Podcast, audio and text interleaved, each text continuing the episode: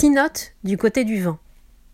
Que la poésie soit un voyage aux confins du dehors ou jusqu'au plus intime du dedans, j'ai vécu en elle, dès le départ de mon entreprise, un dedans qui est tout ensemble un dehors, un dehors indissociable du dedans. J'ai ressenti toutefois que cet acte d'écriture m'exprimait moins qu'il ne désignait ce que je voulais exprimer de moi-même, et je n'ai pas varié dans mon sentiment depuis lors. La poésie, à mes yeux, complète l'homme, elle n'est en rien son image. Je n'avais aucun souci de créer une harmonie entre le monde et moi, mais j'avais toujours le regard fixé sur l'abîme qui se situe entre nous. Je n'ai donc pas écrit de poésie dans le dessein de combler cet abîme, mais comme errance au dedans de lui et comme exploration. Bien que je sois requis par la recherche du sens ou d'un sens, je devine que mon identité ne s'établit pas dans ce qui est stable, mais dans ce qui se meut. Je sens que je suis du côté du vent et de la houle. 2. L'abîme m'a appris que nous ne pouvons comprendre un problème que par l'intermédiaire d'un autre problème et à travers lui, comme si l'homme n'avançait pas en allant de l'obscur à la lumière, ainsi qu'on le pense, mais en se dirigeant vers une autre sorte d'obscur moins épais. Cette différence entre deux obscurités, nous l'appelons lumière. Heureusement pour l'homme et pour la poésie, il n'existe pas de clarté suffisante pour effacer l'obscur dans l'homme et dans les choses. Si la clarté devenait maîtresse du monde, la vie en serait altérée et la poésie défaite. 3. De la bouche de la nature sortent les choses. De la bouche de l'homme, les mots. Entre ces mots et ces choses, Comment la rencontre est-elle possible? Certains en rêvent et ils écrivent cette illusion comme s'il s'agissait d'une certitude.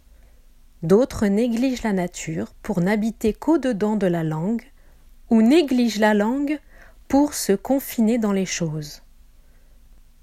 D'autres enfin vivent, pensent et écrivent dans l'espace qui sépare à jamais le mot de la chose.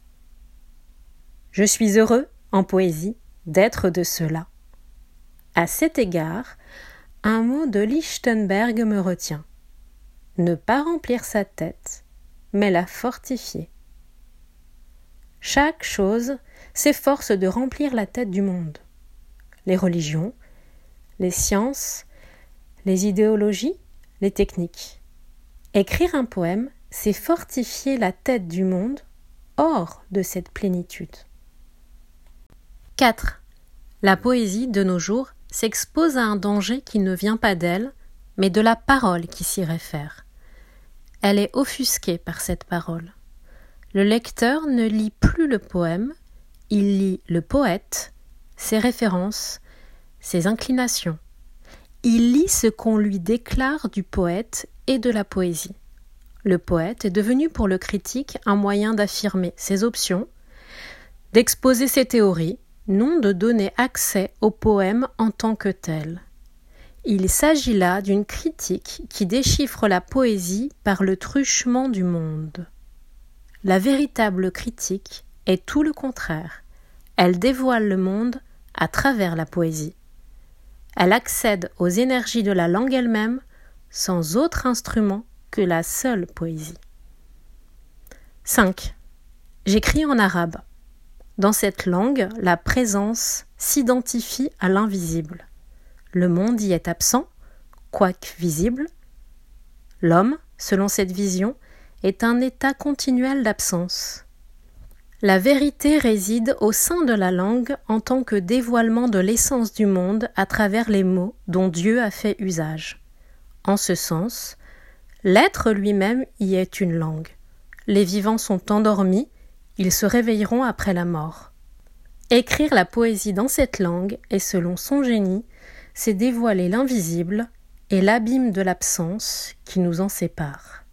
Écrire la poésie, c'est s'attacher à dire une chose Et cette chose en arabe est l'abîme même et l'invisible, si la poésie a quelque pouvoir de fonder, elle fonde ici la présence de l'invisible.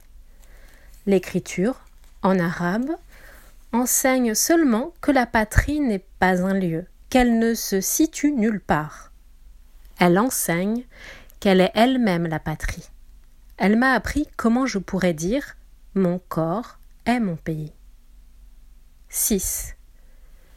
Géographiquement, j'appartiens à un pays situé dans la moitié orientale du monde.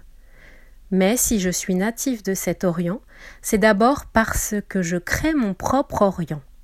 Je ne lui appartiens que dans la mesure où lui-même m'appartient. Cet Orient est tout à la fois mémoire et oubli, présence et absence. Il affirme le chaos dont on ne sait s'il est l'argile ou la main, la lumière ou la nuit, le rien ou le tout. L'Orient, pour moi, est l'indéfinissable, l'étendue vacante, l'homme en son errance originelle. Lorsque je pense à lui, je m'interroge. La poésie, dans ses multiples façons, peut-elle ne pas signifier cet Orient? C'était un nouvel épisode de Poévie Dire la poésie.